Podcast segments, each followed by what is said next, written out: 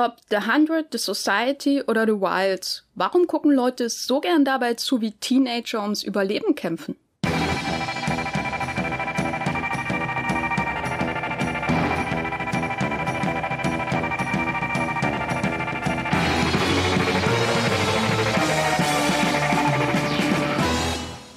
Hallo und herzlich willkommen hier bei Streamgestöber, dem Moviepilot Podcast über alles, was man so in Deutschland streamen kann, ob Serien oder Filme oder vielleicht auch Trash TV, ob bei der ZDF Mediathek, bei Netflix, der ARD Mediathek, Amazon, Sky Ticket oder was es sonst noch so alles gibt. Ich bin Jenny Jecke und ich bin hier aber nicht allein im Podcast, das wäre sehr, sehr einsam, sondern ich bin verbunden mit meiner Kollegin Lisa Ludwig. Hallo Lisa, wie geht's? Hi, mir geht's gut, denn wir sprechen heute über eins meiner Lieblingsthemen. Ja, ja, ja. Ich, ich muss mal kurz wissen, äh, wie ist bei dir so die Raumtemperatur in der Wohnung? Ähm, die Sache ist, ich bin in so einer äh, Altbauwohnung im vierten Stock. Ich habe den ganzen Tag Sonne hier drin, was natürlich einerseits total schön ist, was aber auch bedeutet, dass es sich unfassbar aufhitzt. Deswegen ähm, habe ich mir irgendwann auch einen Ventilator zugelegt, den ich jetzt natürlich nicht anhaben kann. Ähm, aber wenn es heute Nachmittag richtig schlimm wird, ich glaube, jetzt gerade sind wir so bei, ich würde sagen, 26 Grad Raumtemperatur. Vielleicht wird es noch ein bisschen näher, aber dann kommt der Ventilator. Bei mir ist das ganz ähnlich. Hier prallt die Sonne rein, Ventilator sicherheitshalber ausgeschaltet. Also, liebe HörerInnen, stellt euch vor, wie uns der Schweiß von der Stirn rinnt, während wir hier über dieses ähm, spannende Thema sprechen. Das machen wir nur für euch. Wir nehmen hier einiges auf uns. Ähm, genau, Lisa ist Chefredakteurin vom Moviepilot aber auch vielleicht Teenie Drama Suchti. Wäre das eine korrekte Beschreibung? Leider ja. Leider ja. Und äh, wir, ich finde es gut, dass wir heute zusammensitzen, weil du da ja auf der komplett anderen Seite des Meinungsspektrums passiert. Das heißt, vielleicht wird sich heute auch noch richtig gestritten. Ähm, ich bin gespannt. Aber stellt euch auf jeden Fall, liebe Zuhörerinnen und Zuhörer, stellt euch vor, dass immer in besonders dramatischen Momenten gefühlt sehr laute Popmusik laufen würde, wie in Teenie-Dramen, weswegen ich sie liebe. Und dann am Ende äh, jedes Podcasts eine melancholische Montage zu einem Shins-Song oder sowas in der Art. Ähm, genau, wir, wir sind äh, hier zusammengekommen heute, um über Teenie-Serien zu sprechen und nicht nur irgendwelche Teenie-Serien, sondern vor allem um Teenie-Serien aus den letzten Jahren, in denen es darum geht, dass die Heldinnen und Helden um ihr Leben kämpfen. Das kann alle möglichen Genres umfassen. Wir ähm, sprechen nicht über alle Serien, die es in den letzten zehn Jahren gegeben hat, aber wir werden uns auf jeden Fall ein paar rauspicken und wir werden vor allem ergründen, warum sind diese Serien so beliebt? Denn also nur meine äh, persönliche Wahrnehmung, jedes Mal, wenn ich am Freitag oder so Netflix oder Amazon Prime öffne, dann ist da ein neues Banner für eine ähm, neue Serie, in der sehr junge Menschen äh, sehr erschrocken irgendwie in die Ferne blicken, während äh, neben ihnen eine dunkle Wolke aufzieht oder was auch immer. Also zuletzt gab es zum Beispiel Panic bei Amazon Prime, davor auch sowas wie The Wilds oder ähm, vielleicht auch Shadow and Bone, wirklich eine dunkle, dunkle Wolke in der Serie. Und ähm, ja, im Prinzip kommt da jede Woche was Neues und wir fragen uns, warum ist das so? Warum schauen das junge Leute? Warum schauen das vielleicht auch ältere Leute? Warum wird da so viel von produziert? Und ist das wirklich so ein neuer Trend? Und wir sprechen natürlich auch über unsere eigenen ja, Meinungen zu diesem Genre oder diesen verschiedenen Genres mit jungen Heldinnen und Helden. Vielleicht ein Hinweis, falls wir irgendwie in Spoilergefilde geraten, was ich aber gar nicht so unbedingt glaube, dann werden wir jeweils vorher eine Warnung machen. Also wir werden ja nicht alle Serien der letzten Jahre durchspoilern bis zum geht nicht mehr. Da braucht ihr keine Angst haben und im Zweifelsfall sagen wir rechtzeitig Bescheid, wenn wir um einen kritischen Teil äh, dieser Serien sprechen. Und ich würde sagen, wir können auch gleich einsteigen. Meine erste Frage wäre mal so als Einstimmung, wann hast du das zum ersten Mal wahrgenommen, dass da richtig viel für den Teenie-Markt produziert wird. Vor allem natürlich auch im Kino, weil ich glaube, das hatte so ein bisschen den, den Anfang gemacht in den letzten, muss ich ja schon sagen, auch wenn wir uns da alt fühlen, 20 Jahren. Jetzt fühle ich mich wirklich sehr alt. Scheiße, Mann. Ähm, also ich muss sagen, es ist, ich meine, es gab ja auch schon immer irgendwie Teenie-Filme und Teenie-Franchises. Also ähm, Harry Potter äh, spielt da sicherlich mit rein. Ich glaube aber so richtig aktiv wahrgenommen habe ich es zum ersten Mal mit Twilight, wo man jetzt sich vielleicht auf den ersten Blick denkt, so, hä, aber es ist doch einfach diese creepy Liebesgeschichte zwischen einem Teenager und einem sehr alten Vampir, der aber noch sehr jung aussieht und weswegen es angeblich nicht creepy ist. Ähm, aber auch da geht's ja irgendwie dann wieder, auch, auch da sind sie ja ähm, einer großen Herausforderung gegenübergestellt. Auch da gibt es äh, einen Kampf, der gewonnen werden muss und potenziell lebensbedrohliche äh, Situationen. Deswegen auch da war ja schon so ein bisschen Gefahr drin. Aber ich glaube so zum ersten Mal, dass ich mir dachte, oha, das ist jetzt wirklich so ein riesengroßes Franchise, um das man einfach nicht drumrum kommt. Ähm, das war für mich Twilight. Da fand ich den ersten Film noch richtig albern. Hab den zweiten dann vermeintlich ironisch mit Freundinnen im Kino geguckt und jeder von uns hatte so eine Sektflasche dabei. Äh, war auch ein sehr emotional, würde ich sagen, eine dunkle Zeit in meinem Leben. Und da habe ich es wirklich fertig gebracht, im Kino zu weinen zu, zum zweiten Twilight-Film. Und ich glaube, ab dem Punkt musste ich mir auch eingestehen, vielleicht gucke ich es nicht nur ironisch, vielleicht finde ich es auch ein bisschen gut. Hast du selber auch ähm, so, so Bücher in diese Richtung gelesen, vorher schon damit Kontakt gehabt? Young Adult äh, Literatur? Ich glaube jetzt so ganz bewusst nicht. Also natürlich habe ich wie jeder Millennial Harry Potter verschlungen, das schon. Ähm, aber äh, diese Twilight-Bücher, da hatte ich, glaube ich, mal bei einer Freundin reingeguckt, die fand ich einfach zu schlecht geschrieben. Also das ist auch bis heute der Grund, warum ja. ich diese Fifty Shades of Grey-Teile auf gar keinen Fall lesen kann. Weil wenn Bücher schlecht geschrieben sind, dann macht mich das unfassbar wütend. Und äh, so will ich meine Zeit dann nicht verschwenden. Da gucke ich dann lieber einen 90-Minuten-Film, den ich nicht so richtig gut finde, als dass ich mich da mehrere Stunden mit einem Buch hinsetze. Ähm, ich habe das erste Hunger Games Buch gelesen. Das fand ich auch tatsächlich ganz gut muss ich sagen. Aber ansonsten diese ganzen anderen Sachen, die dann so in eine ähnliche Richtung auch abgezielt haben, so Divergent oder Maze Runner und so, die ja auch alle auf Buchverlagen. Oder? Ja. Hatten die auch Buch? Ja. Äh, das habe ich nicht gelesen. Ähm, weil ich das Gefühl habe, ja, bei Büchern bin ich schwieriger als bei Filmen. Das geht mir tatsächlich ähnlich. Also ich habe natürlich auch Harry Potter gelesen aber und und viel andere Fantasy Sachen Herr der Ringe und so weiter und so fort aber nie irgendwie was in die Richtung Young Adult äh, Literatur auch als ich selber ein Young Adult war nicht nicht wirklich. Und dann kam diese erst diese Twilight Filme was für mich auch so wirklich so die große Grenze irgendwie in der Entwicklung der Kinogeschichte über ein Young Adult Film ist. Also gerade im Vergleich zu Harry Potter weil die natürlich die Romantik und so viel mehr noch in den, den Vordergrund drücken, was für mich auch ein wichtiges Thema dieser, dieser ganzen Filme und Serien auch ist. Und das kam so irgendwie aus dem Nichts und man, äh, ich habe das dann auch so ein bisschen betrachtet und damals war ich ja nicht so alt, also ich war theoretisch noch in der Nähe der Zielgruppe.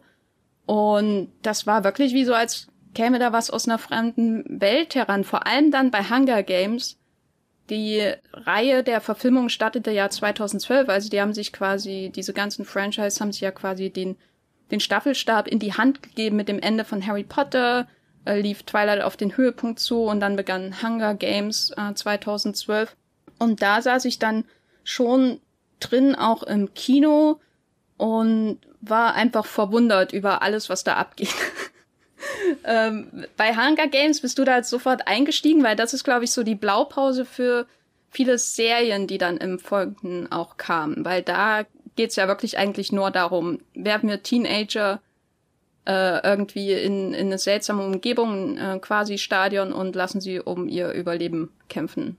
Also ich habe zuerst auch den ersten Film gesehen, bevor ich das erste Buch dann gelesen habe, muss ich dazu sagen. Ähm, ich fand das total spannend. Also ich muss sagen, ich gucke mir sowieso gerne so dystopische Zukunftsvisionsfilme an darüber, wie furchtbar die Gesellschaft ist und überhaupt. Also da habe ich so ein bisschen so eine Schwäche für, sage ich mal. Oder auch so Filme, die so mega utopisch anfangen. Und da gab es ja dann auch noch ähm, verschiedene Filme und dann stellt sich relativ schnell raus, ah nee, okay, aber das bröckelt und eigentlich ist das, was darunter liegt, ganz furchtbar.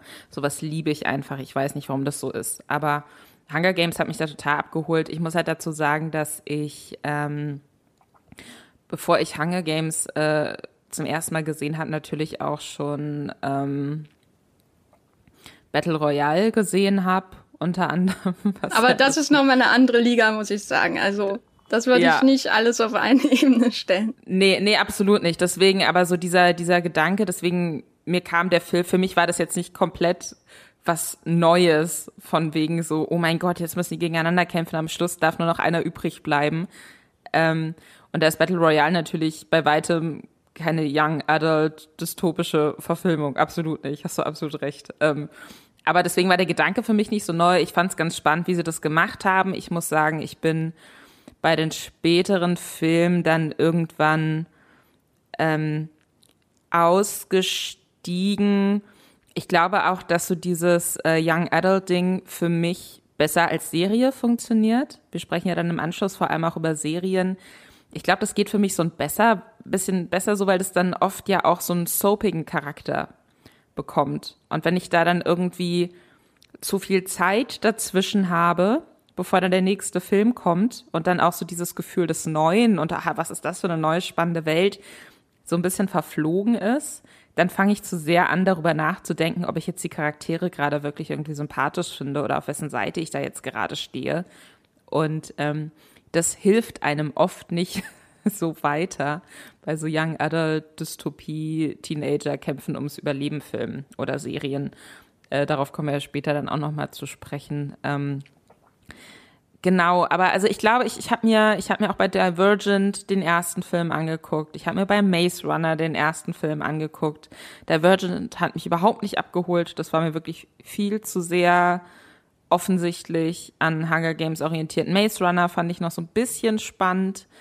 Ähm und das war dann aber auch ja fast schon wieder gefühlt zumindest so ein bisschen das Ende von diesem Kino-Hype.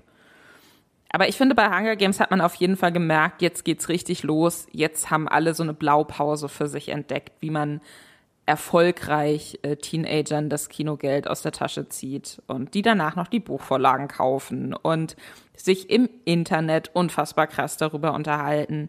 Wundert mich eigentlich, dass es nicht noch Videospiele in die Richtung gab. Ähm, wobei dann natürlich Fortnite auch irgendwann kam, was aber auch nochmal was anderes ist. Also ähm, ja, das fand ich schon sehr ja, interessant, das so zu beobachten. Ja, Hunger Games fand ich dahingehend auch wirklich faszinierend, weil das ja mit einem relativ kleinen Budget angefangen hat bei dem ersten Film. Der wirkt ja schon sehr bodenständig, viel, ähm, sag ich mal, Handkamera zum Beispiel, um einen da direkt drin im Geschehen zu verorten, neben Jennifer Lawrence und ihren beiden nichtssagenden Männern. Äh, auch so eins der Probleme, was ich mit der Reihe hatte, auf jeden Fall. Ähm, und dann wird es immer teurer, so von Film zu Film, aufwendiger. Man, dann kommt ja auch noch viel mehr dieser Casting-Show-Gedanke da rein, auch wenn ich da immer ein bisschen enttäuscht war, dass es nicht so richtig auf eine satirische Art irgendwie zu Ende gedacht wurde oder so. Es war irgendwie, ja, ich weiß nicht. Ich konnte damit nicht so viel anfangen. Aber was super spannend ist halt, dass quasi diese, diese, diese Reihe mit den Hype noch ähm, quasi ähm, und die vielen Nachahmer gepusht hat, aber selbst schon das Ende des Hypes auch ähm, sehr unangenehm erlebt hat, weil ja der letzte Film, also Mockingjay Part 2, ähm, ein Flop war. Und was ich schon krass finde, weil im Grunde sind es einfach nur drei Jahre und dann ist, ist Ende im Gelände. Und alle Filme, die vorher grünes Licht erhalten haben, ähm, oder nicht alle, aber viele, äh, äh, kamen dann irgendwie zu spät, äh, sind dann gefloppt. Also ich kann ja mal nennen, ähm, es gab natürlich Divergent, auch eine, eine Reihe, die groß angefangen hat und dann aber nicht mal richtig im, im Kino zu Ende geführt wurde, wegen der schlechten Bo Box-Office-Ergebnisse. Maze Runner lief noch relativ gut, aber es gab auch so, als falls ihr euch erinnert, wie The Giver, City of Bones, ähm, was noch eine Zukunft hatte im Fernsehen, The Darkest Minds und The Host, was für mich der persönliche Tiefpunkt von allem war. Aber reden wir lieber nicht über diesen Film. Und was, was glaubst du denn, warum das so schnell im Kino verpufft ist? Also ich kann mir vorstellen, dass das dann vielleicht auch so ein bisschen die Zeit war, wo die Leute, die diese Filme eigentlich abgeholt haben, auch schon eher auf Netflix und so abgehangen haben. Wann kam Netflix nach Deutschland? War das nicht auch so? 2015, 2014, glaube ich. Ja? Ja. Ähm, ich glaube, dann ging es halt so los mit, okay, aber wenn wir für, für Teenager eigentlich aufbereitete Geschichten gucken möchten, dann finden wir es vielleicht geiler, wenn wir uns da wirklich direkt so zehn Folgen am Stück angucken können und ähm, da direkt so richtig tief reinkommen können. Ähm, ich glaube, was diese ähm, dystopischen Kinofilme auch oft so ein bisschen überschätzt haben, ist, wie spannend es dann gerade in den späteren ähm, Teilen auch von diesen großen Franchises, wie spannend ist es denn wirklich, Leuten dabei zuzugucken, wie sie so ein ähm, ja böses äh, System stürzen. Also das, das war dann auch irgendwas, wo ich dann mir bei Hunger Games dachte, ja, okay, keine Ahnung, cool. Eigentlich fand ich den ersten Teil spannend, weil diese Idee so spannend war. Ne? So für mich war immer das Spannendste an Hunger Games, dass diese Idee von diesen Spielen und was macht das mit Menschen. Und ähm, ich glaube, dass das auch der Großteil des Hypes ist. Spannende Idee, darüber steigt man ein. Ich meine, bei Divergent war ja das äh, so zumindest noch so ein bisschen spannende, dass es eben diese unterschiedlichen Arten von ähm, Menschen gibt, die dann auf Basis von so einem Test in so Gruppen eingeteilt werden und dann verschiedene Aufgaben in so einer Gesellschaft übernehmen. Das ist auch irgendwie spannend, trägt sich für mich jetzt nicht so ewig lange, vor allem wenn man sich nicht wirklich mit systematischer Ungerechtigkeit als Film auseinandersetzen möchte. Ähm, aber das war ja auch so die spannende Idee und beim Maze Runner einfach so dieses äh, ja, dieses Maze, dieses Labyrinth, wo die dann durch müssen und erstmal gar nicht wissen, warum sind wir da überhaupt gelandet. Und ich finde aber dann immer das Problem, sobald dann irgendwie offengelegt wird, wer jetzt die Bösen sind und wer dahinter steckt. Und dann geht es nur noch darum, wie stürzen wir die jetzt? Und das wird dann auf drei Filme noch ausgeweitet. Da ist dann irgendwann die Luft raus. Und ich glaube, das kann eine Serie besser machen, die vielleicht ähnlich wie Zeit auch darauf verwendet, wie werden die jetzt gestürzt, wo du äh, diese ganzen Folgen aber so näher aneinander gucken kannst und jetzt dann nicht explizit ins Kino gehen musst, um dir äh, eineinhalb Stunden lang im Kino angucken zu müssen, was ist äh, Schritt zwei auf, der fünf, auf dem fünfstufigen Plan, diese böse Regierung zu stürzen ähm, ich glaube, das kann, ich glaube, das hing so ein bisschen damit zusammen und ja, sicherlich wurde da auch sehr viel einfach abgekupfert. Ist ja dann oft so, dass man sich denkt, wir machen es jetzt nochmal und wir machen es einfach noch ein bisschen anders. Und ja, beim zweiten Abklatsch guckt man vielleicht nochmal rein und beim vierten ist man dann halt irgendwann raus.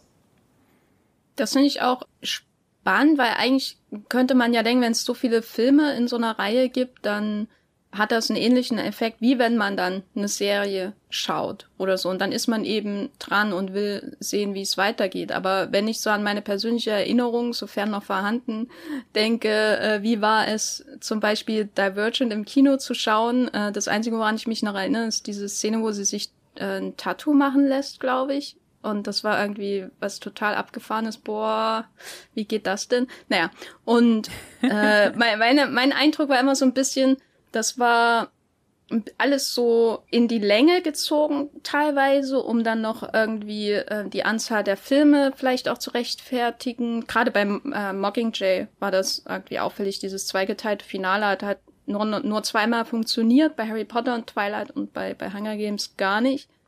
Und aber was mich persönlich wirklich gestört hat, ist, dass es nie so richtig vollständige Filme waren. Und mhm. also das finde ich halt dann schon doof, ähm, wenn ich so viel Geld ausgebe für zwei Stunden Unterhaltung und dann bin ich nur in so einem Crashkurs in der Mythologie dieses Young Adult Franchises und der richtige Höhepunkt kommt aber erst in vier Filmen oder so und da bin, schalte ich eigentlich schon ab. Ähm, vielleicht hat er auch so ein bisschen die Bindung an die Mythologie geführt. Vielleicht haben wir gefehlt. Vielleicht haben wir da auch andere Erwartungen an Kinofilme als an Serien. Da ist die, die Schwelle wahrscheinlich einfach niedriger, dass wir uns drauf einlassen. Weil wir nicht so viel für bezahlen wahrscheinlich, ne? Ja, und aber du hast natürlich auch, äh, du hast ja die Möglichkeit, das dann erstmal weiter zu gucken. Du kriegst ja in so einer Serienstaffel viel, viel mehr unter. Oder zumindest in der Tiefe auch mehr unter, als in so einem eineinhalbstündigen, zweistündigen Film. Und deswegen glaube ich, ist es auch gar nicht so überraschend, dass man einerseits diese ganzen großen Young Adult Franchises nicht mehr so ganz oben in den Kinocharts sieht, unabhängig davon, dass wir jetzt natürlich in den letzten eineinhalb Jahren auch nicht groß die Kino-Releases hatten. Ähm, aber dass es wieder als Serie jetzt einfach offensichtlich von Streaming-Services so aufgenommen wird. Ähm, und äh, das finde ich dann eigentlich auch irgendwie folgerichtig, weil da hast du die Möglichkeit, da richtig tief einzutauchen. Da kommst du weniger raus und, und denkst dir, okay, jetzt habe ich aber, selbst wenn du einen krassen, selbst wenn du so nicht alles in der ersten Staffel aufgeklärt kriegst oder einen krassen Cliffhanger hast und dann äh, musst du auf die zweite Staffel warten, dann hast du trotzdem schon so ein bisschen mehr Info, ein bisschen mehr Gefühl zu dieser Welt als äh, ja, wenn du den ersten Film im Kino gesehen hast. Und ich glaube, dass das, ähm, dass das vielleicht einfach gerade die spannendere Erzählweise dann auch fürs Zielpublikum ist. Und ich meine, dieser Hype, der wurde ja auch im Serienbereich dann relativ schnell aufgegriffen. Ich glaube, da hast du ein bisschen was vorbereitet auch. Ja, ich habe da mal was vorbereitet. Nein, also äh, wir, wir hatten ja gesagt, Twilight ging dann 2012 zu Ende. Das war so, so die, die große popkulturelle Wende dieses Franchise, was uns natürlich auch vor allem am wichtigsten die Karrieren von Kristen Stewart und Robert Pattinson und die Budgets für Regisseure wie David Cronenberg und Claire Denis äh, beschert hat. Dem, dem bin ich wirklich immer noch unglaublich dankbar. Ich wünschte mir, das wäre bei allen Young Adult Franchises so, dass da solche Leute rauskommen, die dann Hardcore Arthouse hinterher drehen, aber die beiden mhm. haben es vorgemacht, bitte macht es mir nach. Genau, aber das war 2008 bis 2012 kamen diese extrem erfolgreichen und vergleichsweise günstigen Twilight-Filme raus und fast zeitgleich startete ähm, in den USA auch Vampire Diaries, ebenfalls Buchvorlage, muss ich glaube ich nicht so viel zu sagen, lief auch sehr lange bis 2017. In den Folgejahren kamen dann noch zahlreiche andere Serien dazu, also Extrem langlebig war auch The Hundred, ebenfalls Buchvorlage, eine dystopische Serie. Sieben Staffeln gab es davon 2014 bis 2020. Manche Serien haben nicht so lange überlegt, schon, äh, überlebt. Äh, Shannara Chronicles zum Beispiel lief nur zwei Staffeln oder so. Riverdale läuft immer noch. The Society, The Wilds. Zuletzt sowas auch wie Fate the Rings Saga und natürlich ganz frisch auch Panic. Also wirklich, der Hype ging geradewegs ins Fernsehen beziehungsweise zu den Streaming-Diensten über. Es wurde produziert und produziert natürlich auch viel abgesetzt, aber er ist auf jeden Fall nicht abgeflaut. Eher im Gegenteil. Es hört ja einfach nicht auf. Ähm, was jetzt so negativ von mir klingt, aber naja, darüber können wir Und auch ein bisschen so gemeint ist. Ein Seien bisschen. Wir ehrlich, Jenny. Mich zwingt ja niemand, das zu gucken, außer du hier für den Podcast. Was ist denn für dich so die Serie, die diesen Hype am besten vielleicht auch verkörpert, wo du dachtest, ja, das ist so für mich das Prime-Example, das das beste Beispiel für eine Teenager in Gefahr Young Adult Serie? Also ich glaube, ähm, ich würde noch mal ganz kurz einen Unterschied machen zwischen Serien, wo Teenager auch in Gefahr sind, wo es aber auch um viel, viel mehr noch geht, also wo dieser Kampf ums Überleben nicht so ganz im Zentrum steht. Da würde ich jetzt zum Beispiel Riverdale einordnen, was einfach unfassbar viele absurde Storylines ansonsten auch noch hat, um, um so die, die, äh, diese Gefahrensituation herum. Ähm, Vampire Diaries würde ich da auch sehen, auf jeden Fall. Und Shannara Chronicles, ähm, da geht's ja dann auch eher um so eine böse Macht, die da bekämpft wird.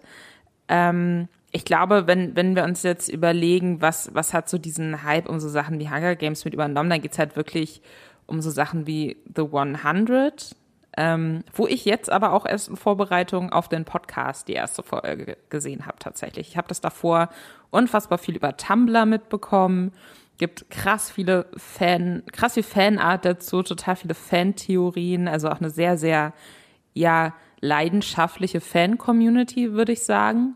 Ich glaube, das war auf jeden Fall so vielleicht die erste große Serie in dem Bereich, die dieses Überleben in den Mittelpunkt gerückt hat. Ähm, ich glaube, die, die beste, die man aktuell auch noch streamen kann, ist für mich äh, The Wilds. Das habe ich äh, letztes Wochenende komplett durchgesuchtet. Da geht es um, ähm, also äh, ähnliche Geschichte eigentlich fast wie The 100, nur bei The 100 landen halt so 100 Teenager wieder auf der Erde, nachdem die Menschheit sich irgendwie 100 Jahre lang äh, ins All flüchten musste, weil es, die Erde nicht mehr bewohnbar war. Diese Teenager landen eben wieder auf der Erde und müssen sich da zurechtfinden.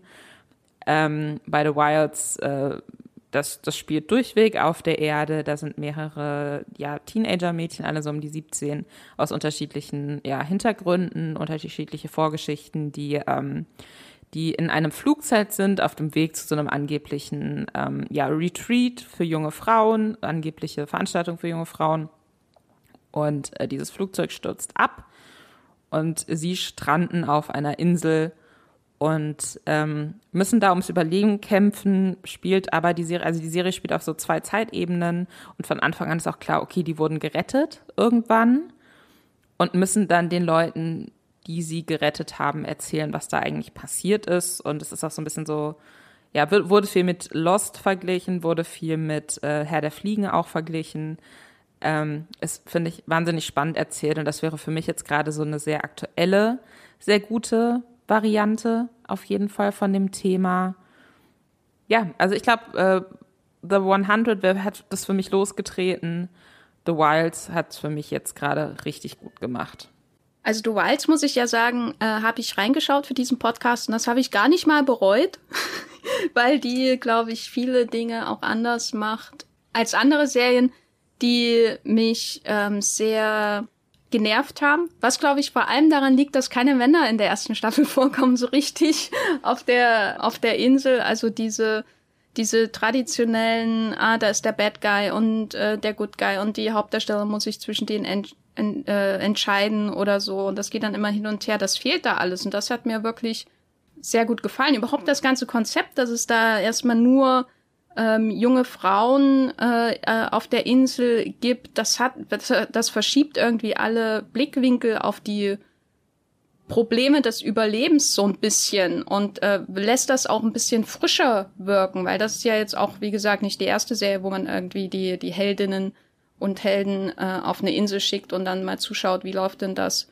Ähm, und dann kommen noch äh, irgendwelche Rauchmonster und, und Eisbären und ähm, was da sonst noch so alles bei Lost zum Beispiel anfällt. Also da war ich wirklich positiv überrascht, muss ich sagen. Hast du in äh, Panic reingeguckt? Ja, Panic habe ich auch reingeschaut. Panic war für mich so wirklich das Klischeebild von einer Young Adult Serie, wobei ich äh, einschieben muss, dass sie auf jeden Fall vom Look her in den ersten Folgen zumindest besser aussieht und irgendwie wertiger aussieht als vor allem auch so vergleichbare Netflix-Serien. Ich weiß nicht, ob du auf solche Sachen achtest, wenn du diese Serien schaust, so die Inszenierung, Color Grading ist wahrscheinlich ein bisschen übertrieben, da ständig drauf zu achten, aber da hatte das Gefühl, Panic sieht nach mehr aus. Kannst du das nachvollziehen? Äh, ja, doch, auf jeden Fall. Es, es ist jetzt nichts, was ich immer unbedingt im Hinterkopf habe, außer es fällt mir wirklich entweder extrem positiv oder extrem negativ auf. Ähm, wenn sich alles in so einer soliden Mitte bewegt, dann äh, ist es nichts, wo ich jetzt wirklich so viel drauf gucke. Aber das stimmt schon. Also ich finde, ich habe Panic für Moviepilot geguckt, habe da auch ein ähm, Text drüber geschrieben, vielleicht kurz zusammengefasst. Äh, also Panic spielt in einem kleinen texanischen ähm, Dorf mitten im Nirgendwo und ähm, begleitet mehrere Highschool-Absolventen und Absolventinnen, die jetzt quasi alt genug sind, um an so einem Spiel teilzunehmen, das eben von Teenagern in diesem Dorf jährlich gespielt wird. Das Spiel heißt Panic und ähm, die Teenager müssen sich in so verschiedenen Challenges ähm, ihren größten Ängsten stellen. Die sind mal mehr, mal weniger gefährlich. Ähm, für jede Jahr bestandene Challenge gibt es Punkte und wer am Schluss die meisten Punkte hat, beziehungsweise die letzte Challenge gewinnt, gewinnt dann Geld. Um diese, ähm, um dieses Spiel, um Panic gibt es so mehrere Mysterien. Ähm, es ist zum Beispiel komplett unklar, wer damit angefangen hat, woher das kommt. Es ist unklar, wie das organisiert wird. Ähm, Im Vorjahr äh, sind zwei Teenager auch dabei gestorben. Deswegen versucht die Polizei auch aufzuklären, was da eigentlich los ist. Es geht aber auch eben ganz viel um Liebesgeschichten, ähm, insbesondere zwischen den Hauptcharakteren. Und das ist, mich hat es extrem unterhalten. Das habe ich auch in meinem Movie-Pilot-Text so geschrieben. Ähm, für mich war es ein bisschen so eine Mischung aus Saw und Riverdale es hat mir aber auch nicht so wirklich so neue Sachen gezeigt. Also da hatte ich jetzt nicht das Gefühl, ich habe jetzt bestimmte Dinge so zum ersten Mal im Fernsehen gesehen. Es war eher so eine für mich ganz gut zusammengetackerte Variation aus verschiedenen Sachen, die es davor schon gab. Und dann guckt man das halt so in einem Rutsch durch. Und wenn man es nicht geguckt hat, hat man auch nichts verpasst aber man, es, es verlangt nicht viel von einem, ist irgendwie gut für einen verkaterten Sonntag oder so. Was ja viel bei so Teenie-Formaten ist. Die fordern dich nicht groß. Es ist immer irgendwie Drama, weil als Teenager ist alles immer dramatisch. Musik ist meistens ähm, ganz gut. Und ähm, ja, dann bist du da durch und hast aber auch schon wieder vergessen, wie der Großteil der Hauptcharaktere hieß. Ähm, so ein bisschen ähnlich war ja auch, ich weiß nicht, ob du The Society geguckt hattest, das kam 2019 bei Netflix. Äh, war sehr offen tatsächlich auch, so, so ähnlich wie Panic am Schluss auch auf so einen großen, ähm, also es gab einen großen Cliffhanger. The Society, da ging es um Teenager, die überraschend äh, von einem Bustrip, also sie kommen von einem Bustrip zurück und plötzlich sind all ihre Eltern weg und sie sind ganz allein in ihrem Heimatort und kommen da auch nicht mehr raus, weil der sich plötzlich mitten in einem riesigen Wald befindet und da müssen sie selbst halt so eine eigene Gesellschaft wieder aufbauen und ähm, erste Staffel hat auch auf einem großen Cliffhanger geendet und äh, die Serie wurde dann nicht fortgesetzt.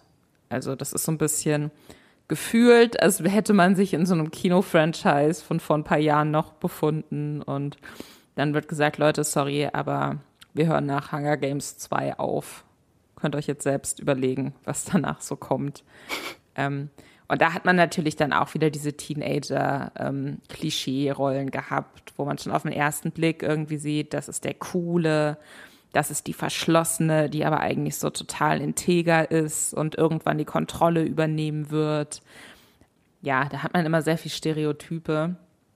Was ist denn deine Hass- Young Adult, Teenager kämpfen ums Überleben Serie? Hast du so ein Format, was du richtig scheiße findest?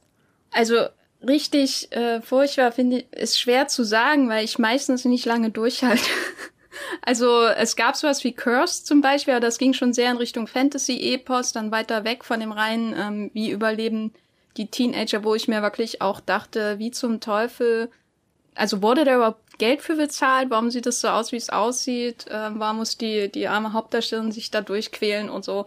Meistens ist es bei mir wirklich so, ich schaue da rein, um mir einen ersten Eindruck zu machen und dann sind da schon diese wiederkehrenden Klischees, die du ja auch schon erwähnt hast bei The Society zum Beispiel. Auch da hatte ich auch nochmal so reingeschaut, um mal so einen kurzen Eindruck von zu bekommen.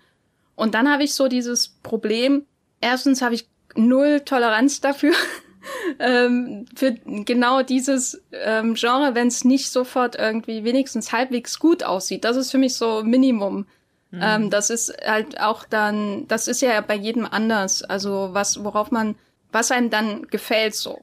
Mein Ding ist, ich liebe zum Beispiel Elite, wo es genau dieselben Klischees gibt. Diese ähm, spanische Teenie äh, Mystery Serie zum Beispiel. Und ähm, das, da kann ich einfach nicht von genug bekommen. Dann habe ich so überlegt, woran liegt das denn, dass ich das mag oder auch sowas wie Veronica Mars zum Beispiel früher in vor, vor vielen, vielen Jahren oder meinetwegen auch Buffy und warum habe ich null Toleranz gegen so Teenies in Danger Serien, die mit ähnlichen Klischees zum Teil auch arbeiten und ich würde sagen, es liegt auf jeden Fall auch daran, dass wenn ich diese Klischees sehe und das drumherum irgendwie so ein bisschen hingerotzt aussieht, weiß nicht, wenn ich schon sehe, da hat keiner Geld für ausgegeben. Und ähm, die Effekte sind mies. Und ich kann den Plot irgendwie schon aus drei Meilen Entfernung erkennen. Und dann habe ich einfach keine Lust mehr als, weiß nicht, 45, 50 Minuten zu investieren und dann ist Schluss. Also deswegen kann ich gar nicht sagen, ich habe eine Hassserie oder so, weil ich, ich äh, mich gar nicht erst drauf einlasse. Da wollte ich sowieso mal nachfragen, wie ist denn da deine Schwelle? Guckst du manche Sachen dann auch einfach nebenher, obwohl du eigentlich äh, denkst, doch, eigentlich ist das überhaupt nicht gut?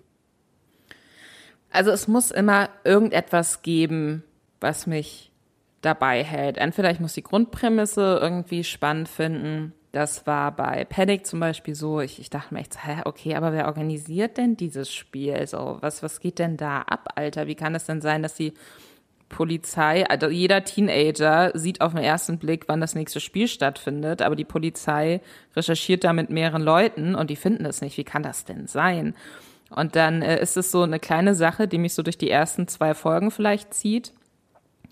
Und ähm, ich kann gar nicht so den Finger drauf legen, wann es dann bei mir einsetzt, dass ich mir dann irgendwie denke, okay, vielleicht finde ich es gerade albern, aber ich will jetzt doch schon wissen, wie es weitergeht.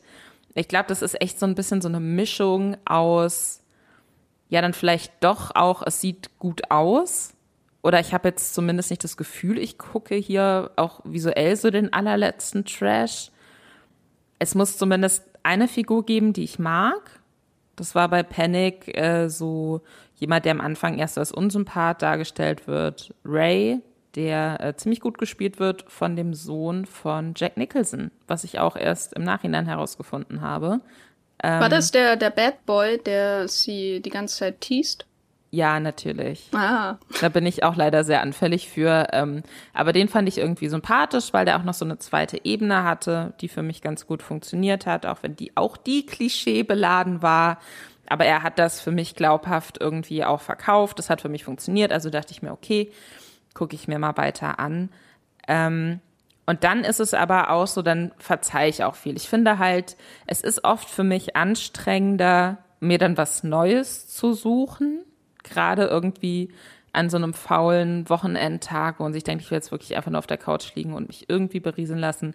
Dann gucke ich lieber was weiter, was ich jetzt nicht direkt hasse und was mich dann doch noch irgendwie unterhält, als mir umständlich was Neues zu suchen und mich dann erstmal auf diese neue Welt auch wieder einstellen zu müssen.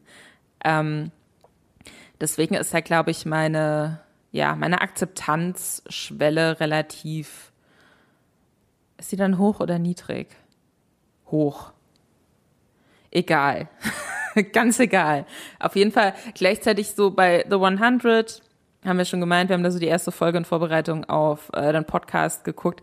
Da dachte ich mir zum Beispiel direkt so, das ist irgendwie, es hat mich überhaupt nicht abgeholt. Du meinst ja auch schon, man muss erstmal so die ersten vier Folgen oder so und dann wird's gut. Aber das wäre jetzt sowas, vielleicht auch, weil ich ähm, eben The Wilds erst durchgesuchtet habe, was ja im Kern dann doch irgendwie eine vergleichbare Geschichte ist, was ich richtig gut fand, von Anfang an auch richtig gut fand.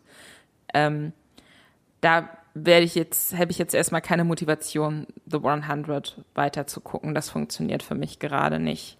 Ähm, ich glaube nochmal, um auf deinen Punkt zurückzukommen, dass du meintest, du weißt gar nicht, warum nicht diese Teenies kämpfen ums Überleben Sachen dann oft so abstoßen, während so Elite oder so für dich total funktioniert. Ich glaube, das Problem von diesen alles ist sehr gefährlich. Es geht ums Überleben Geschichten. Die sind ja oft sehr unrealistisch im Kern. Oder so die, die Hauptprämisse es kann sehr schnell sehr albern werden und sehr unglaubwürdig. Und wenn da dann noch so teeny Melodrama mit draufkommt, dann ist es halt schnell viel zu viel und richtig quatschig. Während natürlich ähm, Elite ja in vielen Dingen auch sehr unglaubwürdig ist und auch sehr dramatisch, aber im Kern so ein bisschen geerdeter ist. Und ich glaube, dass das so ein ganz schwieriger Balanceakt ist, so wie over the top kann es von der Prämisse mit den ganzen dramatischen äh, Storylines in Zusammenspiel sein, bevor es Leuten zu viel wird. Und ich glaube, da ist es ähm, die Gefahr, dass es viel zu viel ist, ist weniger gegeben, wenn es irgendwie äh, um Geschehnisse an einer Schule geht.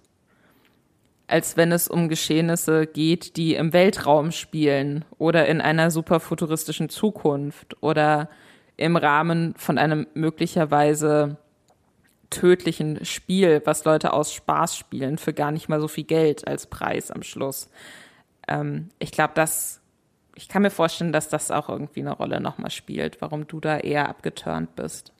Gerade wenn das so in Richtung Sci-Fi und Fantasy geht, dann merkt man halt auch, dass immer wenn es dann so Richtung Genrespektakel, also zum Beispiel große Effekte, wie in, in The Hundred, irgendwelche Raumschiffe im Weltraum oder so geht, dann merkt man irgendwie, dass es irgendwie wie so ein Haus aus Pappe ist und wenn man es einmal anfasst, dann fällt es vielleicht in sich zusammen. Und bei, bei The Hundred habe ich das auch so dann empfunden. Also je mehr sich diese Serie auf der Erde und zwischen den verschiedenen Teenagern und den möglichen anderen Völkern, die da äh, überraschenderweise doch überlebt haben, abspielt, desto mehr bin ich drin. Also es gibt dann eben auch so in den ähm, späteren Folgen und ich habe, äh, wie gesagt, nur so die die Hälfte der oder wahrscheinlich nicht mal ganz der ersten Staffel erstmal geguckt, aber es gibt dann so wirklich auch super dramatische Twists, die ich nie vorher gesehen hätte, dass da sofort Figuren sterben, wo ich dachte, ach, muss ich mit denen jetzt sieben Staffeln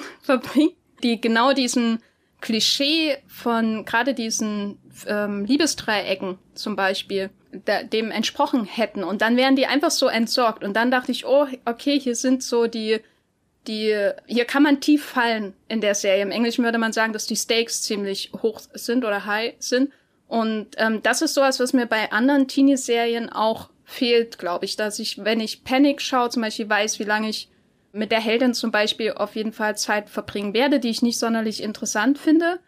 Ähm, während wenn ich nach diesen diesem großen Twist in der dritten oder vierten Folge von The Hundred, da, da dachte ich dann, aha, das ist der der Ned Stark Moment, äh, hier kann es alle treffen theoretisch. Und dann war ich neugierig, habe ich fast schon überlegt, okay, gucke ich jetzt The 100 wirklich sieben Staffeln? Dann habe ich mir durchgelesen, wie das Ende von der Serie angekommen ist. Und dann dachte ich, okay, vielleicht nicht.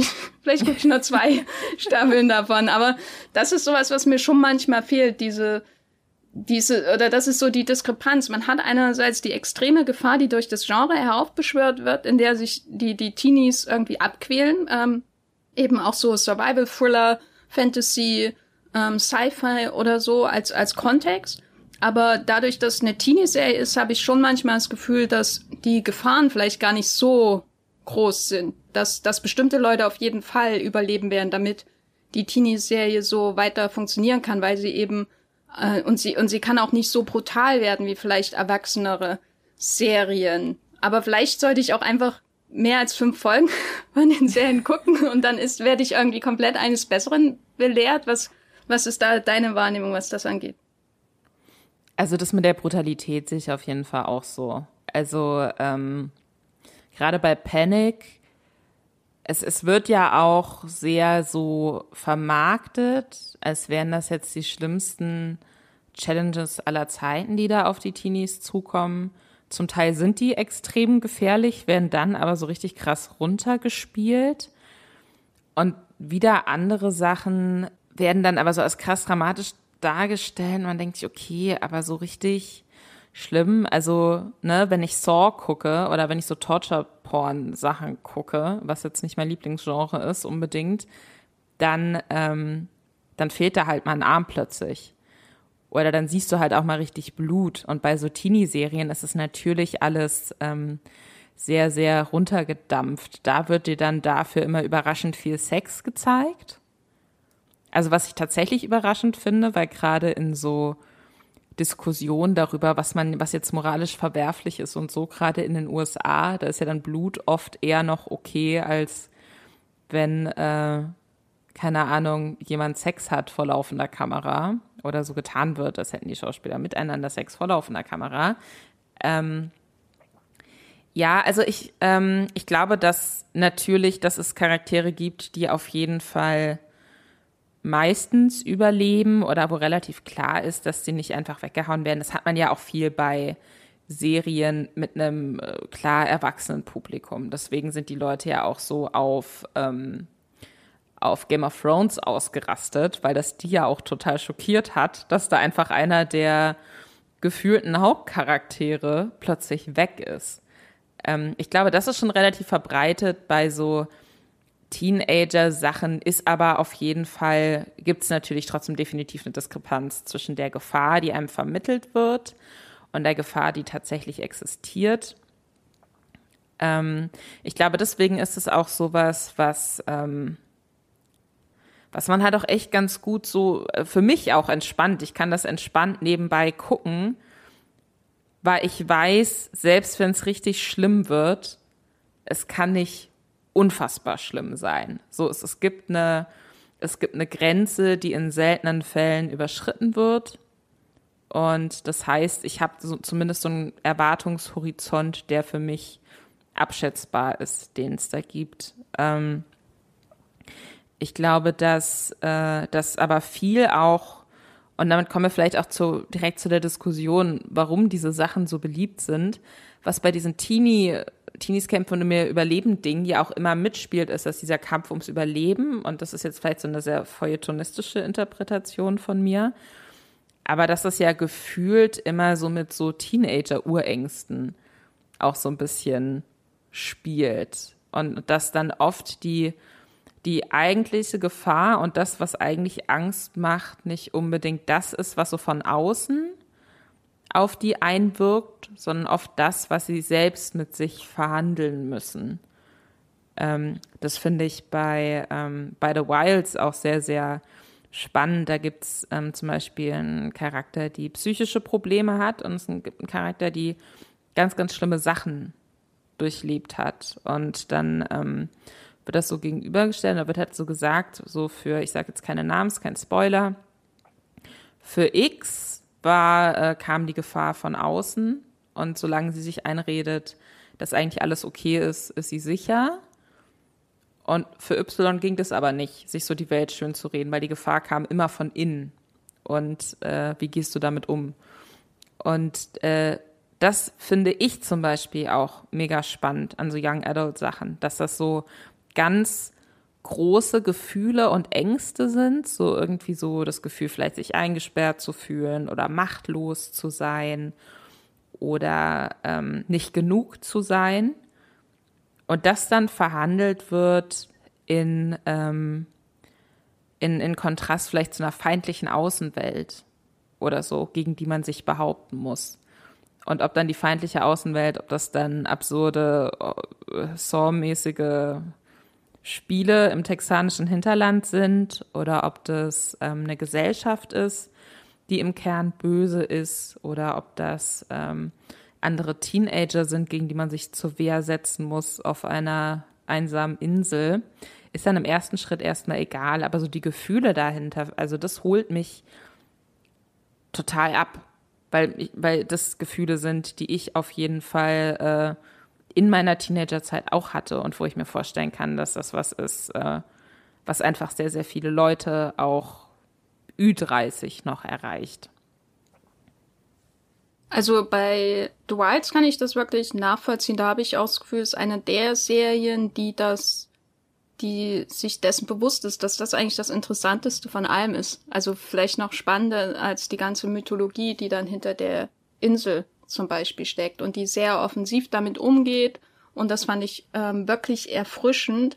Allerdings habe ich bei anderen Serien schon manchmal das Gefühl, dass es dann auf eine sehr klischeehafte Art und Weise wieder angesprochen oder sehr oberflächlich auch einfach thematisiert wird. Also bei Panic zum Beispiel, die ähm, da fand ich es ganz interessant, oder da, da hat mich sofort abgeturnt, wie die Heldin von der Mutter, äh, die Mutter von der Heldin ähm, als erstes dargestellt wird, wie sie da mit der Kippe im, im Mund irgendwie äh, sitzt und du weißt, ah, das kann ja gar nicht gut gehen. Und ich weiß, es gibt dann später noch Szenen, wo, wo die so ein bisschen sympathischer dargestellt wird, aber da hatte ich auch das Gefühl, diese ganze Idee, hier, da ist jemand mit einem sozial schwierigem Hintergrund, der ähm, überhaupt, also sonst überhaupt nicht der Typ, äh, sag ich mal, Adrenalin-Junkie ist, aber der von dieser äh, Kleinstadt und dieser ähm, beengten sozialen Situation, äh, die schon seit Generationen äh, auferlegt scheint, irgendwie so äh, äh, ja äh, äh, eingegrenzt und, und quasi platzangstmäßig in Panik versetzt wird, dass sie äh, so eine furchtbare Aufgabe nach der anderen auf sich nimmt, um da irgendwie rauszukommen. Und, und diese Grundidee ist super interessant, diese pro sozialen Probleme, die, sie, die diese Teenies haben, um dann so ein ähm, furchtbare eigentlich Aufgabe auf sich zu nehmen, um dann irgendwie 50.000 Dollar oder was es am Ende sind, zu bekommen. Das finde ich alles interessant, aber wie man dann quasi das darstellt, diese sozialen Probleme, dieses fehlende Geld, diese so viele Jobs muss man haben, um da irgendwie durchzukommen, vielleicht dann sich mal für ein College zu bewerben oder so. Das ist super klischeehaft äh, gewesen und ja, ich mag das auch nicht, wenn oder ich habe da eine persönliche Abneigung dazu, wenn so Figuren so, weiß nicht, karikaturhaft als irgendwie ähm, in Anführungszeichen arm oder oder so dargestellt werden. Bei der Mutter hat mich das wirklich äh, sofort angenervt. Ich weiß nicht, vielleicht äh, weiß nicht, also äh, vielleicht habe ich da auch übertrieben reagiert. Gibt auch andere, äh, gibt auch Filme zum Beispiel, wo ich ähnliche Szenen hatte, äh, gesehen habe, die mich sofort wütend gemacht haben. Zum Beispiel in ähm, Shazam, der nun gar nichts damit zu tun hat. Mhm. Aber da saß ich da und hätte am liebsten ein persönliches Gespräch mit dem Regisseur geführt. Wie kannst du denn Leute in ähm, solchen Situationen so auf die herabblicken, sag ich mal? Und in diesem Moment hatte ich dieses Gefühl, da blickt jemand darauf herab, so auf diese Frau in dieser Situation ihres Lebens, um äh, diese wirklich spannenden und realistischen und lebensnahen Probleme dieses Teenagers irgendwie zu pushen und darzustellen. Und das habe ich äh, öfter auch dieses Gefühl bei, bei solchen Serien, dass es dann sehr oberflächlich einfach gemacht wird. Also ich glaube, das kann man ja generell, also ich stimme dir dazu. Ich dachte mir auch, als sie dann die Mutter gezeigt haben, so, oh, die raucht, während sie für ihre kleine Tochter kocht. Sie ist also eine schlechte Mutter. Ja. So, ne? Das sind dann irgendwie auch so, visuelle Sachen, wo dir so Holzhammermäßig, du musst verstehen, sie ist eine schlechte Mutter eingeprügelt wird und sowas, da denke ich mir dann auch, so als auch, auch ein Teenager hätte das verstanden, ohne dass das so übertrieben dargestellt sein muss. Ähm, ich glaube, dass, äh, ich glaube, dass aber generell, das ist zumindest mein Eindruck, so die Erwachsenen Charaktere in solchen Young Adult Sachen oft sehr blass sind und nur sehr grob gezeichnet sind. Also dass da der Fokus ja auch ganz klar und mal mehr, mal weniger gut auf die jungen Charaktere einfach gerichtet wird. Und ich glaube, das kann, wenn das gut gemacht ist, aber auch funktionieren. Weil wenn man sich jetzt zum Beispiel mal überlegt, okay, das ist jetzt ein Young Adult Format, vielleicht äh, die Welt wird uns gezeigt durch die Augen von einem Teenager der oder die, ähm, keine Ahnung, sich dann vielleicht denkt, okay, das hier ist die, die, die äh, Mutter meiner besten Freundin und die wirkt, die kenne ich nur aus diesen Situationen und die wirkt auf mich so. Deswegen ist das die nette Mutter, die immer äh, das, keine Ahnung, die immer das Abendessen, bevor sie äh, einfriert, weil sie abends arbeitet und äh, sie bereitet das vor. Und jetzt, jetzt habe ich so ein sehr kompliziertes Beispiel genommen und komme da nicht mehr richtig raus. Aber ich glaube, alle verstehen, was ich meine. So, es ist sehr einfach gezeichnet, weil ein Teenager beschäftigt sich vielleicht dann nicht so wahnsinnig mit dem Innenleben dieser erwachsenen Person, sondern äh, guckt dann eher, versteht eher vielleicht auch, wie andere Teenager ticken und deswegen sind die Erwachsenen Charaktere eher blass und spielen da auch nicht so eine große Rolle und sind dann vielleicht noch mal archetypischer als ähm, als die Teenager in der Serie oder im Film. Ich kann mir vorstellen, dass eben dieser Fokus auch ein Grund dafür ist, dass ähm, dass es erfolgreich ist. Also das ist auch und das ist wiederum was, was ähm, ich auch was was ich auch oft gut finde, wenn es nicht zu krass ist, so dieses, ne, alles ist immer ein ganz großes Gefühl irgendwie. Weil so als Teenager, du hast, erfährst ganz viele Sachen zum ersten Mal. Du hast vielleicht deine erste große Liebe, der erste Kuss, das erste Mal Sex, ähm, machst dir zum ersten Mal vielleicht auch aktiv Gedanken darüber, wie soll es mit meinem Leben jetzt weitergehen. Und sowas kannst du natürlich viel, viel größer, viel dramatischer erzählen, als ähm, wenn du als Hauptcharakter eine, ähm, keine Ahnung, eine Frau hast, die vielleicht in einem Büro ähm, im Finanzbereich irgendwas macht und alles schon 15 Mal erlebt hat und alles so dreimal auf Pro und Contra durchdenkt. So, die, die rennt dann nicht zu dramatischer Popmusik über ein Feld und springt ihrem unvernünftigen Crush in die Arme oder so. Klingt wie, klingt wie die nächste Netflix-Romcom zu Weihnachten oder so. Netflix überweist mir Geld, ich mache das für euch. Ähm, aber weißt du, es ist verständlich. Also es ist irgendwie, du kannst es natürlich viel, viel dramatischer, viel größer machen, viel überzeichneter machen, weil das dieses, diese hohe Emotionalität, die du halt viel in so Teenager-Geschichten hast, ähm, du die einfach auch sehr bunt darstellen kannst. Ich finde halt so Javier Dolan zum Beispiel als Regisseur, den ich ganz, ganz toll finde, auch wenn ich seine letzten Filme leider überhaupt nicht toll fand. Aber der spielt ja auch mal ganz viel mit Farbe und dramatischer Inszenierung. Und es ist immer so ein bisschen zu viel, aber trotzdem geil. Und der ist sich nicht zu schade dazu, dass dann in Mummy irgendwie Born to Die von Lana Del Rey läuft oder Wonderwall von Oasis, so. Mega laut und äh, man plötzlich denkt, ist es jetzt hier einfach ein sehr geil gedrehtes Musikvideo mit den Hauptcharakteren, die zufällig in diesem Film auch mitspielen das, das finde ich schön. Das ist so eine sehr lebendige Erlebbarkeit von Sachen, wo du, du hast da irgendwie die Möglichkeit, auch nochmal auf so Basiswünsche, auf so Basisängste, die, glaube ich, extrem viele von uns in ihrer Jugend auch so hatten, zurückzugreifen. Und ich glaube, das kann einfach sehr, sehr gut funktionieren. Und das holt, glaube ich, einfach sehr, sehr viele Leute ab. Auch wenn man nicht mehr im gleichen Alter ist.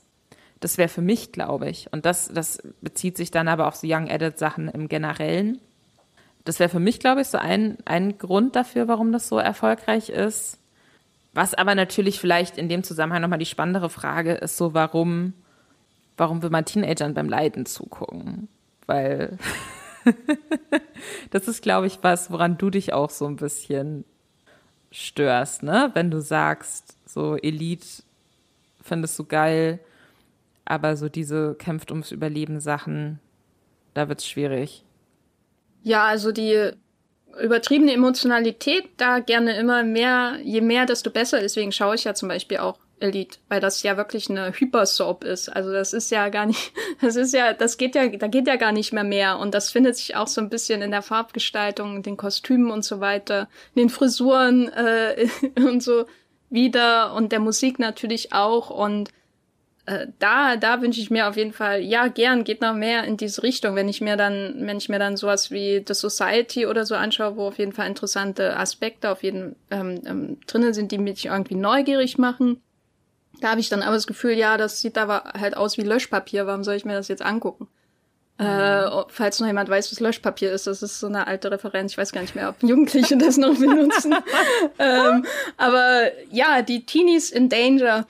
Ich glaube, wenn ich jetzt zuschaue, wie Teenies irgendwie ähm, nochmal alles das durchleben, was ich vielleicht irgendwie von mir selber auch aus der Pubertät noch kenne, was ich vielleicht auch, woran ich eigentlich gar nicht mehr gedenken möchte, vielleicht auch, dann hat das auf jeden Fall den Vorteil, dass ich zumindest mit einer Distanz drauf blicken kann.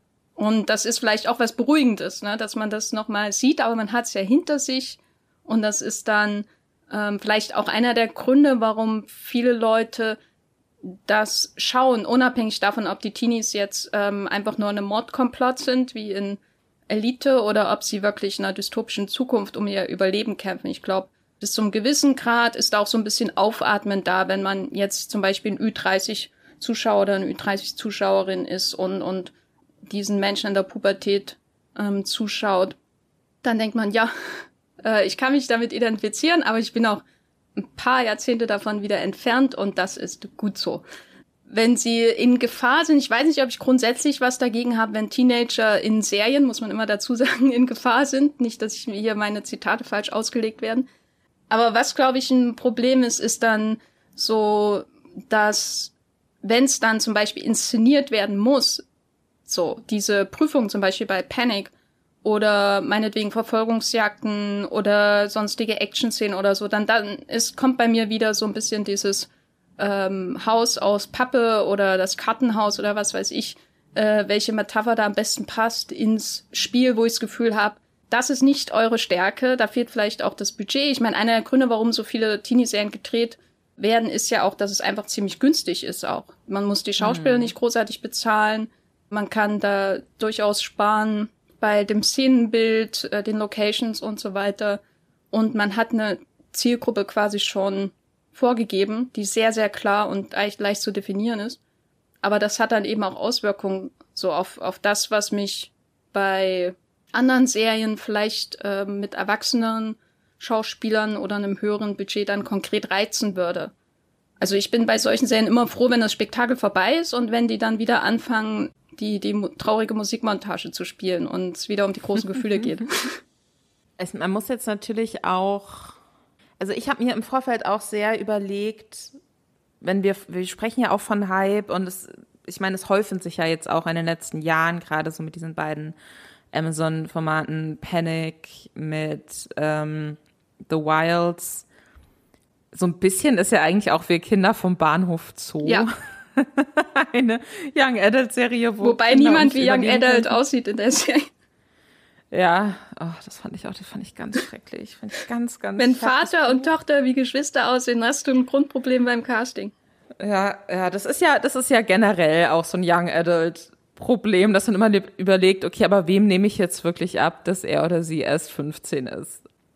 Ich äh, habe mir natürlich auch nochmal überlegt, okay, warum, warum ist es vielleicht jetzt gerade nochmal eine Zeit, nachdem dieser Film-Franchise-Hype da ja auch irgendwie offenkundig zu Ende gegangen ist. Vielleicht kommt er nochmal wieder, who knows. Aber ähm, für Serien scheint das ja gerade wieder ein spannendes Thema zu sein. Und auch das ist jetzt wieder so eine sehr, sehr feuilletonistische Herangehensweise. Aber ich war dann relativ schnell an dem Punkt, dass ich mir dachte, so, ich kann mir schon vorstellen, dass da auch so dieses Gefühl nochmal mit aufgenommen wird, dass die Welt, in der wir leben, immer dystopischer wird. Also gleichzeitig ist natürlich so, zumindest in Deutschland, in der westlichen Welt, haben wir einen relativ hohen Lebensstandard.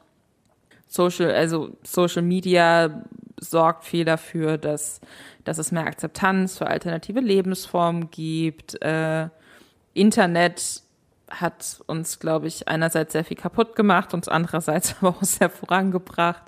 Ähm, also es, es geht uns ja irgendwie so, zumindest uns so auf oberflächlicher Ebene irgendwie gut. Ähm, aber wenn ich mir jetzt vorstelle, und das sieht man ja bei Fridays for Future allein schon, ich bin jetzt ein Teenager und ich denke an meine Zukunft und ich merke, so Klimawandel allein schon als Thema. Niemand weiß, was da in welcher Zeitspanne dann doch vielleicht schneller als gedacht nochmal auf uns zukommt. Ähm, wir, es, es gibt gefühlt eine immer größere Schere zwischen, ja nicht nur gefühlt, zwischen arm und reich. Ähm, es gibt kaum noch die Möglichkeit, irgendwie wirklich zu sagen, ich mache diese Ausbildung oder ich mache dieses Studium und dann ist das der Beruf, in dem ich arbeite und ich habe da irgendeine Art von Sicherheit wir kriegen wahrscheinlich alle nicht mehr so wirklich viel Rente. Ne? Das sind ja alles so Sachen irgendwie, die so auf einem lasten. Das fühlt sich ja schon dystopisch an. Und auch wenn wir jetzt gerade noch an einem Punkt sind, wo wir, kleines La-N-Zitat, bis hierhin ist alles doch gut, ähm, das kann sich ja unfassbar viel, äh, unfassbar schnell verändern. Und für die Generation nach uns, die trifft das halt dann richtig. Und deswegen kann ich mir vorstellen, dass so dieses Gefühl von, ich gucke eine Serie, wo Teenager sich einem ganz klar umrissenen Problem stellen müssen. Wir müssen auf dieser Insel überleben. Wir müssen ähm, dieses äh, in dieser Challenge zu diesem Ziel kommen. Wir müssen diese Person bekämpfen. Dass das irgendwie vielleicht so ein heilsamer Weg ist, die eigenen Ängste zu verhandeln. Weil während du natürlich so eine Angst vor einer Zukunft, die nicht ganz zu 100 Prozent durchblickbar bist, so die kannst du nicht unmittelbar angehen. Da kannst du nicht sagen, ich mache jetzt diese eine Sache und dann wird alles besser und dann habe ich eine Sicherheit. Und ähm, die Teenager in diesen Serien haben eher die Möglichkeit, sich eine Sicherheit zu schaffen oder einen eher klar vorgegebenen Weg, wie überleben sie jetzt. Und ich kann mir vorstellen, dass das auch so ein bisschen eine Rolle spielt. Das kann ich mir auf jeden Fall als Grund vorstellen, warum diese, diese Art von Erzählungen gerade mit äh, Teenagern auch so beliebt sind, weil man dann ja immer auch man hat nicht nur die Identifikation damit, sondern man durchläuft dann immer auch den Proz äh, Prozess äh, des Erkennens, aha, da ist dieses Problem, dann äh, dieses Freunde finden, die dann meist auch irgendwie Alliierte sind. Das ist ja häufig so ein wichtiges Thema. Erst hält man, hat man den ersten Eindruck von Figur X und dann stellt sie sich als was anderes raus. Häufig gibt es dann unerwartete ähm, Freundschaften. Das fand ich bei The Hundred äh, bisher auch recht spannend, dass dann eine Figur, die du am Anfang, äh, wo du am Anfang denkst, aha, das ist jetzt der Agent des, des Chaos, äh, mit, mit dem wird unsere Hauptfigur irgendwie niemals zurande kommen, aber nach diesen großen Twists kommt es dann eben dazu, dass sie zusammen lernen, ähm, darauf zu reagieren, zu erkennen, wir müssen zusammenarbeiten, damit wir hier die verbliebenen Hundred, wobei zu dem Zeitpunkt sind es schon wieder deutlich weniger, die da überlebt haben bisher, äh, zu Rande kommen können, alleingelassen auf diesem ähm, vergifteten Planeten und dann müssen sie zusammenarbeiten, vielleicht hinter äh, über ihren ersten Eindruck hin, hinausgehen und die andere Person erstmal richtig sehen, Freundschaften schließen und dann gehen sie zusammen an die Lösung des Problems, was sieben Staffeln dauert offensichtlich. Und äh, ja, das kann ich mir auf jeden Fall vorstellen, dass es sowas, dass es auch sowas Befreiendes irgendwie hat, äh, was vielleicht auch fast schon therapeutisches. Ich glaube, weil das hat, hat man ja generell auch als ähm, Erwachsene oder Erwachsene, wenn man ähm, zum Beispiel Murder Mysteries oder so schaut, auf einem kleineren, weniger gesellschaftlichen, relevanten, gesellschaftlich relevanten, relevanter Ebene oder so, dass, dass man jemanden hat, den, der einen mit an die Hand nimmt, um einem da durch diese Gefahr durchzuführen und hinterher erklärt, warum war das denn so. Und das gibt's, glaube ich, auch in, in anderen Serien, die eher ein erwachsenes Publikum ähm, äh, anvisieren, dass man sich so ein bisschen wiederfindet in einem, in einem Konzept für eine Serie, das sehr nah vielleicht auch an dem Problem des Alltags vorbeischrammt, selbst wenn es irgendwie im Genreformat ist. Also ich fand da, ich bin zwar kein Fan, aber Breaking Bad durchaus interessant, weil das sind ja wirklich viele, viele alltägliche Probleme, die auf die Hauptfigur einprasseln und dann mhm. wählt sie einen sehr ungewöhnlichen Weg, um die zu lösen. Und das ist Breaking Bad im Grunde. Und man schaut das dann, gerade wenn man so überlegt, wie, wie sah denn die, äh, wie sieht denn der Drogenkonsum zum Beispiel in den USA aus, die Medi Medikamentenabhängigkeit, die sozialen Probleme, die Gesundheitsversorgung. Und dann ausgerechnet in dieser Zeit kommt Breaking Bad und alle gucken das. Warum ist das so? Ja, offensichtlich, weil sie auch ähm, direkt quasi in die Gesellschaft, gesellschaftlichen Probleme in den USA auch hineingrätscht und äh, das in einem Genre-Kontext irgendwie thematisiert und dann durchläuft man mit dieser Hauptfigur diese vielen, vielen Wandlungen auch, ähm, auch wenn es nicht immer ein Happy End natürlich endet, aber dieses, diese Kunst, gesellschaftlich relevante Themen aufzugreifen und dann in einem Genre-Kontext zu verarbeiten, ist, glaube ich, auch so ein bisschen Teil dieses, auf jeden Fall dieses Erfolgsrezepts von diesen Teenie-Serien, selbst wenn man es manchmal gar nicht mehr so richtig wiedererkennt.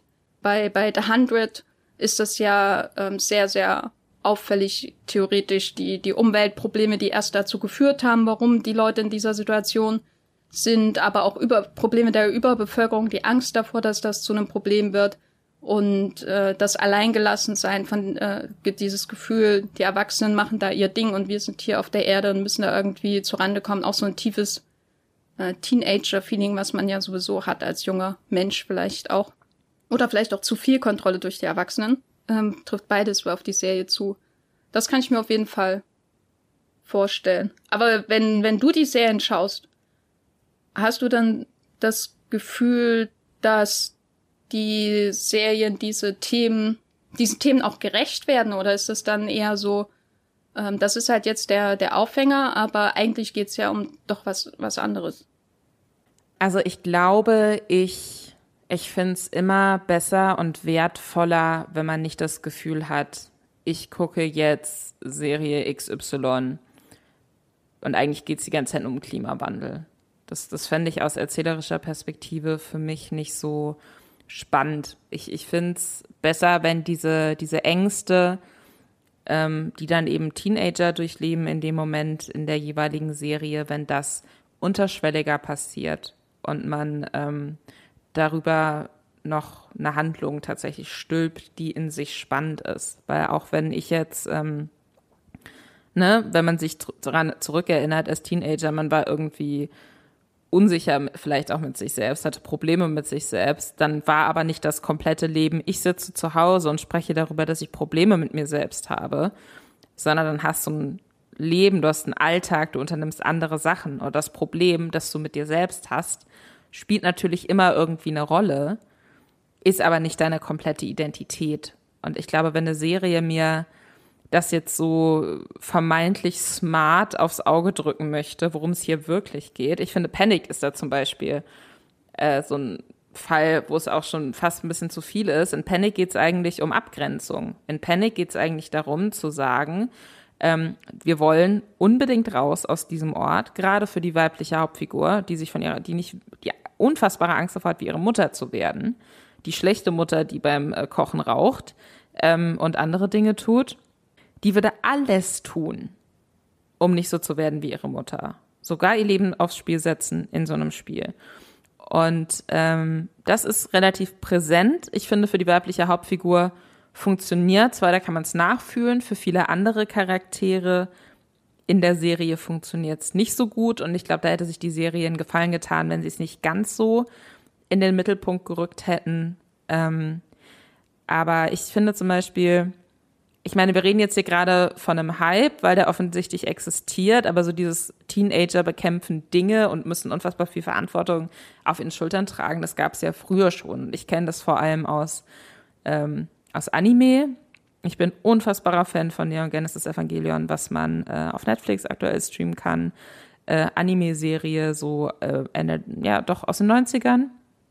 Und da geht's um ähm, um eine ja außerirdische Bedrohung mehr oder weniger. Ähm, spielt in einer postapokalyptischen Welt und äh, die Teenager sind die einzigen, die so humanoide Roboter bedienen können, um dieser außerirdischen Bedrohung entgegenzustellen. Hat auch ganz viel mit Religion und so zu tun. Und, und das ist so die oberflächliche Ebene, das ist die oberflächliche Handlungsebene. Aber eigentlich geht's um Depression und um sich allein fühlen und um Ängste. Und der Schaffer dieser Serie hat seine Depression damit verarbeitet und hat damit unfassbar viele Menschen auf der ganzen Welt erreicht. Und ich fand das als Teenager total toll. Und da hat es mich vor allem über die oberflächliche Handlungsebene gecatcht, auch wenn ich mich gleichzeitig innerlich auch irgendwie davon abgeholt gefühlt habe. Und als ich die Serie, nachdem sie endlich, die konnte man jahrelang nirgendwo streamen, noch nicht mal wirklich kaufen in Deutschland, nachdem das endlich auf Netflix gelandet ist, habe ich es nochmal geguckt und dann habe ich es nochmal auf einer ganz anderen Ebene gefühlt und dann auch erst so richtig verstanden, was passiert denn unter dieser Oberfläche noch alles. Und ich glaube, das ist was, was so Young Adult Sachen sehr, sehr gut schaffen können und da dann auch so verschiedene Zielgruppen vereinen, dass man so ganz tief liegende Ängste, Gefühle, die jeder hat oder mal hatte, nimmt und das aber irgendwie noch so knallig, spannend verpackt kriegt, dass das auch die Leute abholt, die vielleicht noch gar nicht bereit sind, sich mit Ängsten oder solchen Gefühlen auseinanderzusetzen. Und ähm, das klingt jetzt schon sehr nach Schlusswort, aber das, das ist irgendwie sowas, was ich ähm, was ich da sehe, und das ist auch, glaube ich, was, was ich mir noch mehr so wünsche für die Zukunft, je nachdem, wie viele Serien da jetzt in den kommenden Monaten und Jahren in die Richtung vielleicht noch rauskommen, dass man so wirklich mehr überlegt, warum machen wir das jetzt? Was steckt dahinter? Wie erzählen wir das nahbar und echt? Und ja, aber natürlich trotzdem gerne dann doch noch so ein bisschen cheesy, weil deswegen gucke ich es ja auch, muss ich zugeben.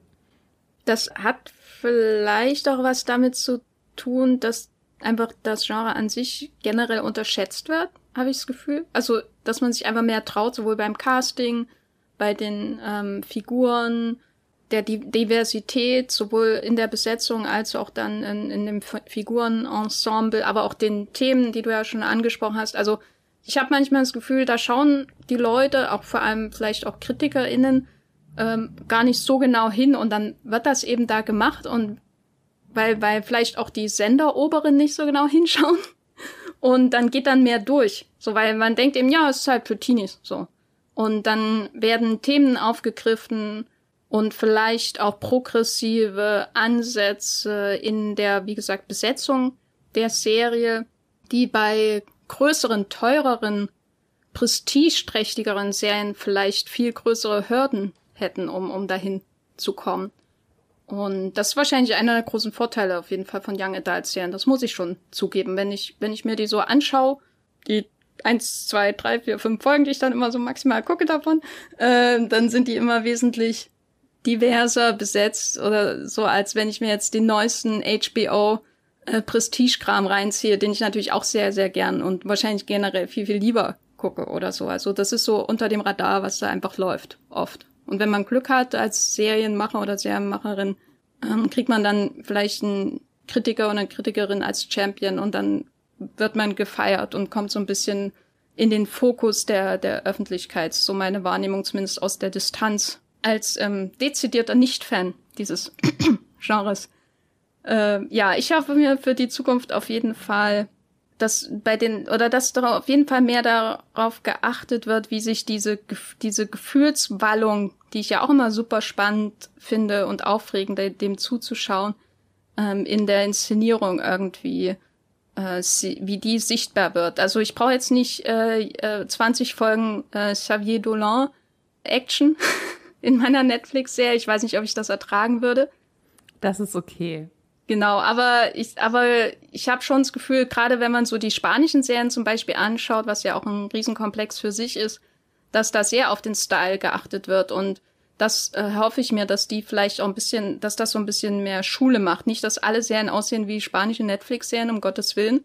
Aber wenn schon bei der, also ich habe schon das Gefühl, dass die Erzählung andere Serien sehr stark beeinflusst, auch sowas wie The Wilds, die, diese Nutzung von Flashbacks und Flashforwards und so, das ist ja ähnlich wie bei Elite zum Beispiel oder Haus des Geldes.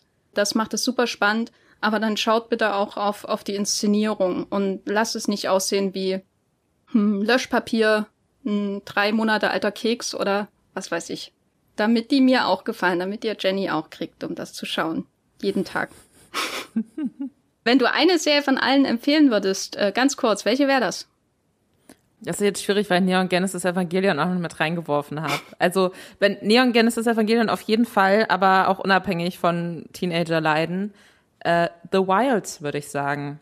Da wurde jetzt die zweite Staffel auch abgedreht, meines Wissens nach. Ähm, das fand ich richtig toll. Das fand ich musikalisch toll. Das fand ich geil erzählt, auch mit den verschiedenen Ebenen.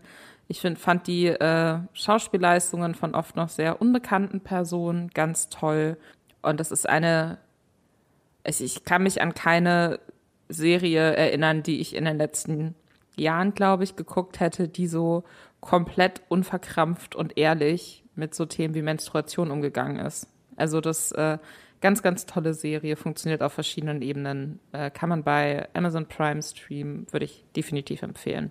Ich würde auf jeden Fall auch The Wilds empfehlen. Also alle von allen Serien, wo ich jetzt reingeschaut habe, nochmal für den Podcast oder die ich vorher schon kannte, ist The Wilds wirklich im Teenager müssen um ihr Überleben kämpfen Genre für mich so die, die mir Hoffnung gibt und die ich auch vor allem allen empfehlen würde, die sonst nichts damit anfangen können, weil die, glaube ich, viel auch einfach anders macht, anders erzählt, gerade durch die Grundsituation ist sie dazu gezwungen, quasi das Template oder die Blaupause dieses ähm, Genres so ein bisschen zu variieren. Und ich finde den Fokus äh, einfach auf äh, die die weiblichen Heldinnen super. Das ist so war so ungewöhnlich. Also ich hatte ich hatte nichts gelesen vorher über die Serie und dann kam das und ich dachte, yay, okay, gut, das gucke ich weiter. Das mache ich nicht nur für den Podcast. So mein Fazit zu The Wilds.